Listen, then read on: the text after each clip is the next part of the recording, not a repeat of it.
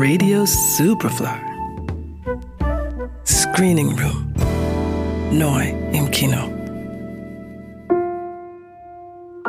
Guten Tag, ich heiße Sibyl. Ich habe die meisten meiner Patienten aufgegeben. Ich spüre eine sehr gute Energie. Ich will nur schreiben. Ich bin sogar ein bisschen davon besessen.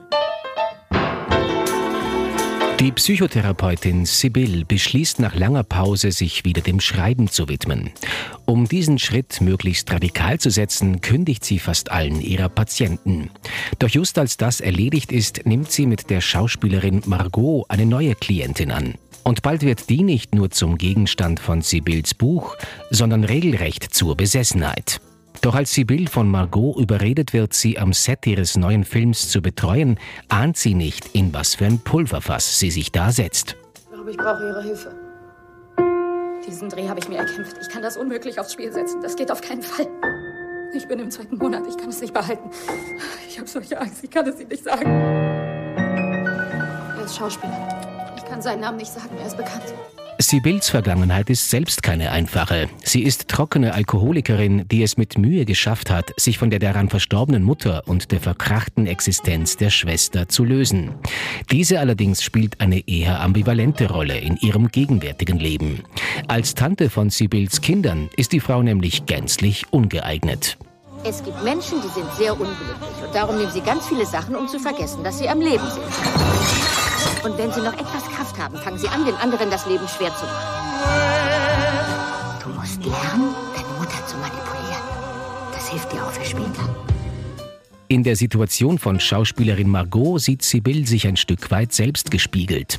Genau wie sie stammt sie aus schwierigen Verhältnissen und steht nun vor der Entscheidung, ein Kind zu bekommen, das sie von ihrem Schauspielkollegen Igor erwartet. Der wiederum ist aber eigentlich mit Regisseurin Mika zusammen, die sich in Igor zu ihrem Erstaunen ordentlich getäuscht hat. So haben Sie sie gecastet, wenn Sie wussten, dass sie was mit Igor hat. Ich dachte, es sei bloß eine kleine äh, Affäre zwischen ihnen. Action! Ich könnte mich zurücklehnen und zusehen, wie die Wirklichkeit alles zerstört. Du solltest dich mit Sprich nicht mit mir. Sprich mit Sibyl. Sibyl, sagen Sie ihr, sie soll aufhören, mir bewusst weh zu tun. Das geht nicht. Als Sibyl nach einem Selbstmordversuch von Margot ans Set am Fuße des Vulkans Stromboli gerufen wird, trägt das kurzfristig zur Entspannung bei, bevor die Lage dann völlig eskaliert. Die französische Regisseurin Justine Trier hat mit ihrem vor allem in Frankreich enorm erfolgreichen Film Victoria vor vier Jahren den Durchbruch geschafft. Bereits damals mit dabei die Hauptdarstellerin in ihrem neuen Komödiendrama Sibyl, Virginie Efira.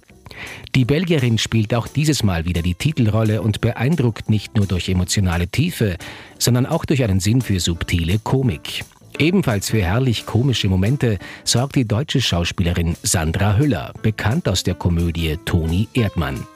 Sie bewegt sich mit ihrer Darstellung der hysterischen Regisseurin Mika elegant auf dem schmalen Grat der Outrage, verfällt dabei aber nie ins Karikaturhafte.